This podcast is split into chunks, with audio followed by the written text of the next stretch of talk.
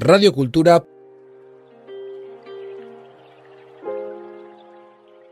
puntu eus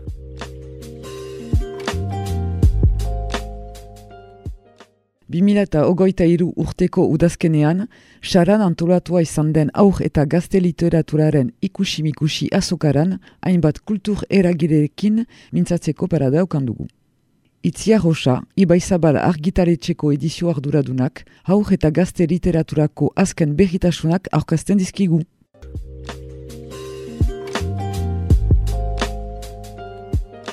egitasmo horrekin ere lotzen dugu nolabai zirkuitu, hau da, irakurleari ematen diogu idazlearekin egoteko aukera.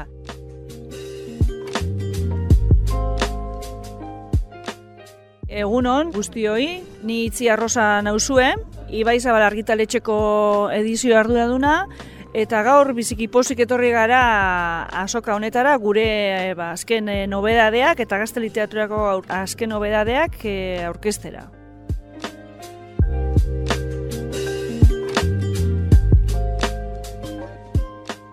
Ibai Zabal argitaletxea bere astapenetatik bizkaian kokatuta dago, euban, hogeita marrutetik gorako ibilbidea daukagu, argitalpen gintzan, eta erabitako argitalpenak egiten ditugu ikas materialak, hasi zero urtetik eta unibertsitate aurreko tarte horretar arte, Eta gero irakur zaletasunarekin beti izan dugu zaletasuna bultzatzeko eta orduan aurre eta gazte literatura ere argitaratzen dugu.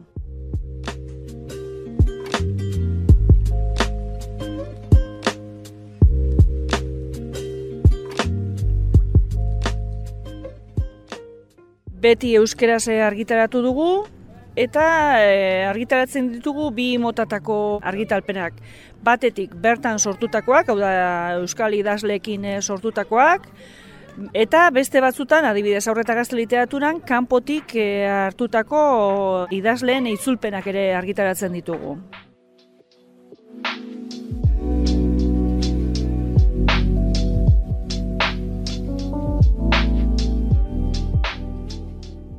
Egi esan aur denboran, aurra nintzenean, Durangoko azokara joaten ginen familian betidanik. Eta zerbaitetan izango zuen e, hango bizitak eta gero gurean beti irakurri izan da, ezta? Eta gero, ba, kasualidadez, bai bai zalargitaletxean seginen e, lanean, eta hor bihar dute egia esan, e, posposik e, liburu artean, letra artean, historio artean eta misterio artean.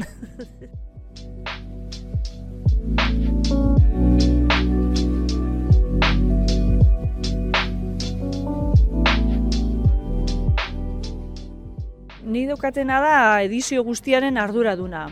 Egia esan, bueno, ba, adibidez aurreta gazte literaturan, badaukagu euken errena lankidean, un eta berak antolatzen duen e, aurreta gazte literatura guztia. Eta gazte literatura esaten dugunean, badira hori, zero urtetik edo amabile betetatik, amazortzi urtera arteko esparruko liburuak argitaratzen ditugu.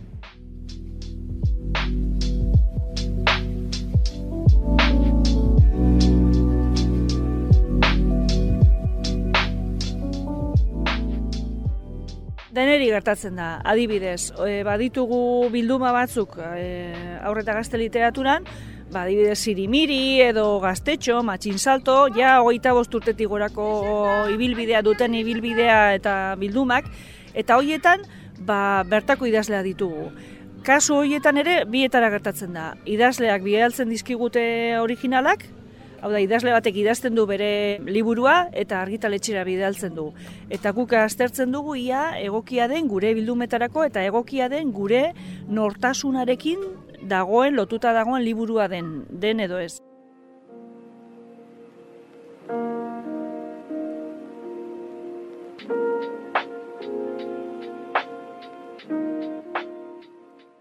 Eta orduan, idazlea etortzen da, Edo gu joaten gara ikusten dugu ba beste asoka batzuen bitartez ikusten dugu ia liburua egokia den ba adibidez album ilustratu bat. Guk album ilustratuen e, sailare badaukagu eta hoie guztiak lortzen ditugu eskubideen bitartez. Eta orduan ba baina hori da gure nortasunarekin bat datorren e, liburua izan behar du. Gainera gertatzen da guk badugu aurreta gazte literaturan badaukagu matiz bat edo bereizgarri bat baloreak landu behar dira liburuetan.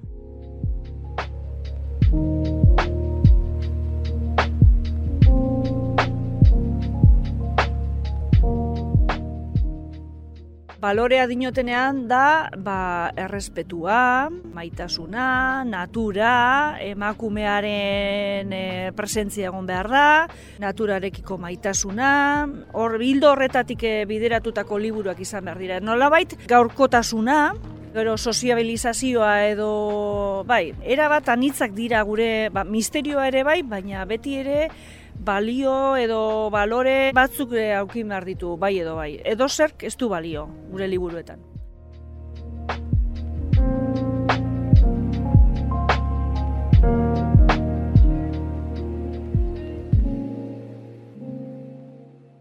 Hor, zeharka, irakursalutasunaren bitartez, azkenean liburak horreitako dira, irakurtzeko, hor bideratu edo gure ustetan gizartea nolakoa izan behar den, horren helburuak lortzeko edo behintzat bide hori jorratzeko beste aukera bat ematen diogu liburuen bitartez, irakursalutasunaren bitartez, gero e, urte batzuetara nagusi izango den e, pertsona hori. Hau da, pertsona esitzen da beko adinetatik, gorantz. Ordan beko adinetan ere, ba nolabait e, bereizgarritasun horrek ematen e, saiatzen gara edo behintzat bideratzen.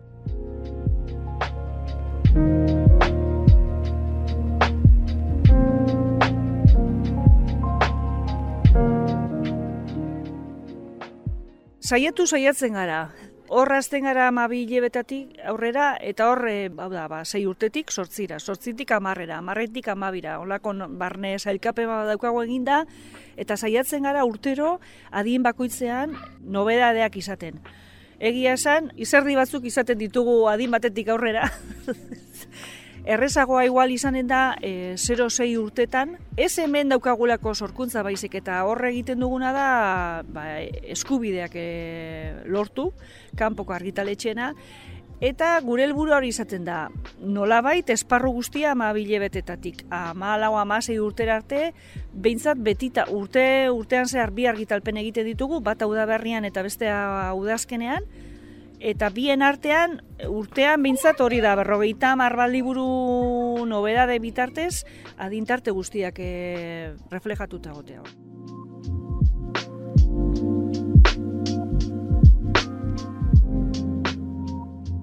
Hor saiatzen gara, ez dauka zertan, eh? Hor baditugu bi esparru, aipatu duzu moduan, bata ikas materialena eta bestea literaturarena, biak bakoitzak bere bidea egiten du, kontua da adibidez ikasmaterialetan euskara eta literatura arloa lantzen dugunean, hor bai txertatzen ditugu liburuetan edo zeharka guri egokiak, adin horretarako egokiak iruditzen zaizkigun liburuak aipatzen edo gomendatzen.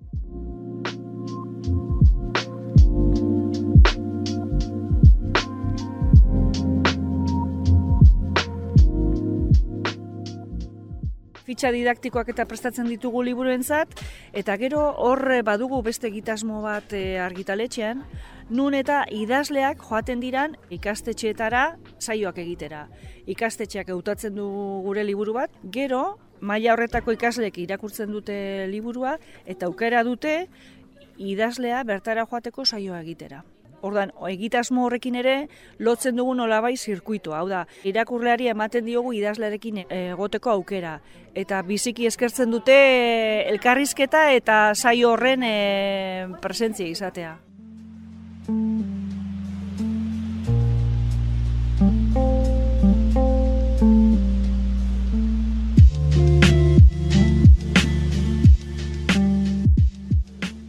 Horrekin lortzen duguna da hurbiltasun bat liburuarekin eta gu ez gara joaten liburua orkestera, irakurri ondoren idazlea joaten da eta horrek beste ikutu bat ematen dio ikasleak irakurri duen edo irakurleak irakurri duen liburu horri hor daukalako aurrean e, aukera paregabea idazlea eta idazleari galdetzen dio zergaitik liburu hau zer gertatu da hemen noiztik idazten duzu? Ordan hor saiatzen gara lotzen edo ustartzen bi idazlea eta irakurlea.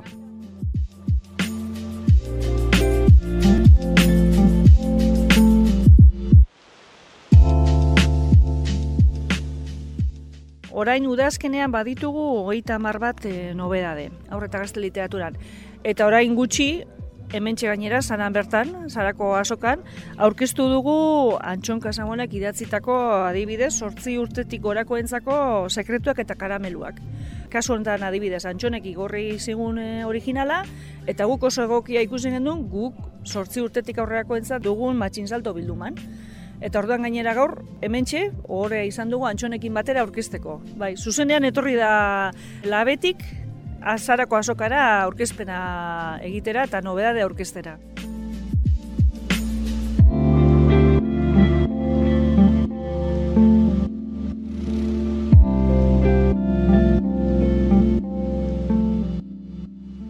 Txikienentzako baditugu lautik zei e, urteko entzat, badugu album ilustratu piloa. Bai, badibidez bat eta oso asko gustatzen ari dena da kakalarria izenburua duena. Nonbait izenburu horrek eh, umei badakigu irribarrea eta gertutasuna ematen diela. Badaukagu beste bat, vampiro txikia albuna ere bai. Hau ere, vampiroak eta aurrak eta gustora ibiltzen dira.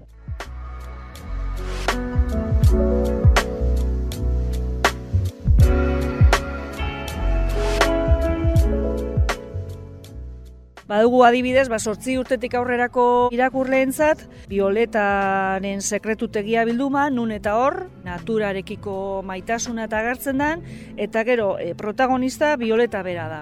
Violeta, ba, emakumea, eta saiatzen gara garai berrietara edo garai bakoitzak eskatzen duen liburu motak eta egiten.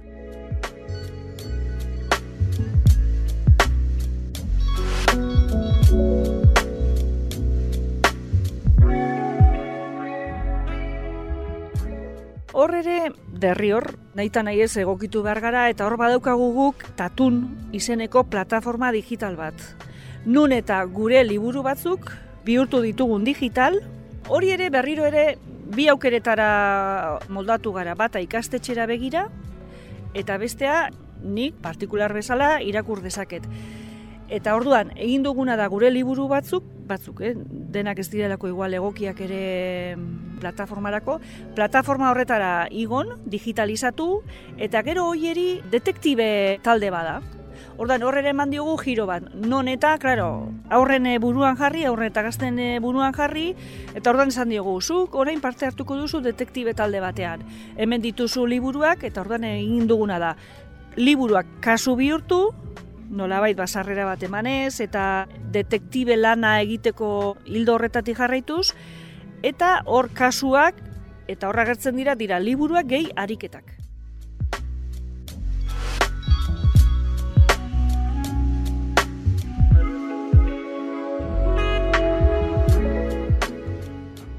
Orduan, saiatzen ari gara, ez dakigu asmatuko dugun. Orain arte oso harrera ona izan du, Kontua da, klaro, irakasleeri nonbait e, lana suposatzen diela horrek, ez talako ba berdin esku artean liburu hartu eta egitea, horria da, sartzen da teknologia. eta orduan, guk horre astapenak eta bultzada eman diogu, egun da berrogeita mar liburutik gora ditugu, hor ere berdin, adin tarte desberdinak e, kontuan izan da, lau urtetik amaseira. Egia zen, konturatu gara, batez ere, e, lehen eskuntzan, sortzi urtetik ama birarteko hortan dagoela gehien erabiltzen den e, tartea. Horrek ere logika dauka. Lau urtekin oraindik irakurtzen hasten daude.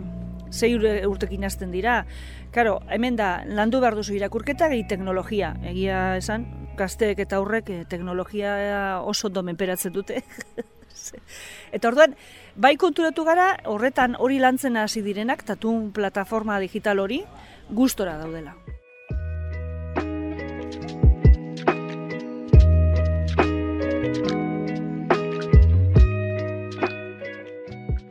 Nik uste dut oroar nahiko barraiatuta dagoela literatura e, urte bika edo sailkatzen dela.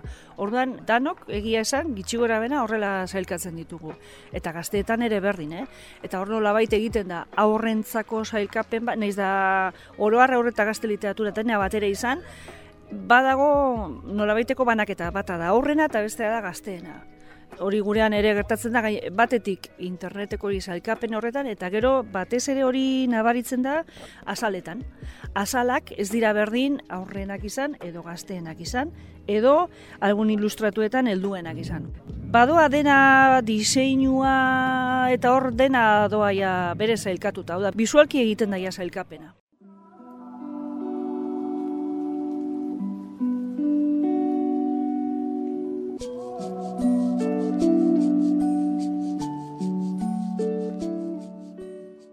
Liburuaren lehenengo kontaktua asala da. Hau da, nik irakurre bezala ere, berdin gertatzen zait, ni banoa, eta lehenengo ikusten dudana asala da. Ordan asalarekin, benetan hor diseinuko lantaldea jartzen da martxan. Alde batetik dago idazlea esan dezagun. Bueno, horrela da, alde batetik dago idazlea, bestetik dago ilustratzaria, liburuaren ilustratzaria, eta bestetik dago diseinua daz arduratzen den lantaldea. Ordan diseinukoek oso ondo bideratzen dute, aurrena izan, gazteena izan, helduena izan, Eta hor bere lanketa egoten da, hori dalako, eh? lehenengo liburuaren sarrera edo begietatik ikusten dugun lehenengo informazioa azala delako.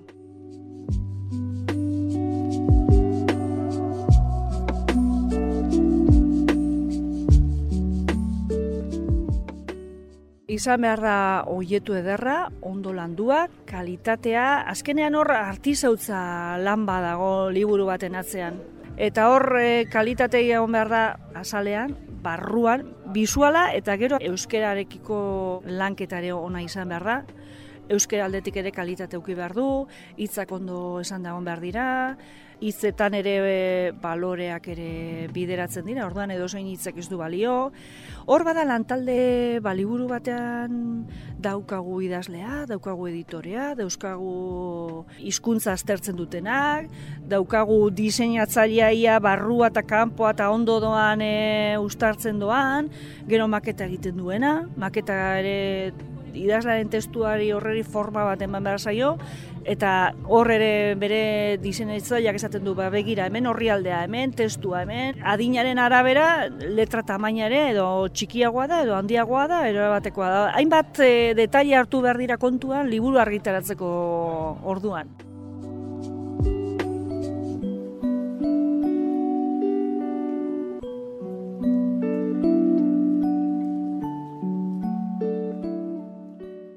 pentsatzen dugu, ai, bai, hau liburu arrakastatxu izango da, e, gustatuko da, eta ba, kasualidez hori ez da arrakastatxua, eta adibidez arrakastatxua izaten da, eta ari da urteetan zehar, Iñaki Zubeldiaren aspaldi datzitako martetarrak badatoz. Da esaten duzu, bueno, ja, guk argitaratzen dugun oro, pentsatzen dugu, arrakasta izango duela. Baina, hori da, beti dago baten bat, oso presa giza agertzen dena edo adibidez e, Maribela Iertzak idatzitako txirolo. Eta gero gaur egun beste kontu bat gertatzen ari dena da, emakume idazleak, geroz eta gehiago ari dira agertzen, eta hor ere gure lanketa egiten dugu. Ordan, e, sorpresa ba, bueno, urte bakoitzean bat izaten da. Esperoz, e, normalean kinilak egiten ditugu eta esperoz duguna, baina sorionekoagu, irakurra gustoko duela liburu hori.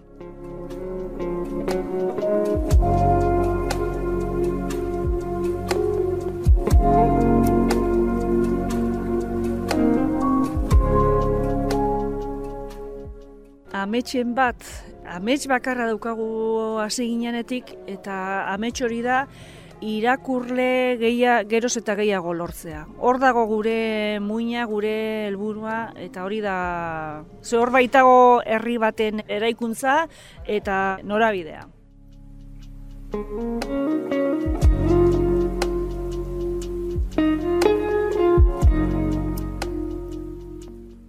Radio Cultura puntu eus.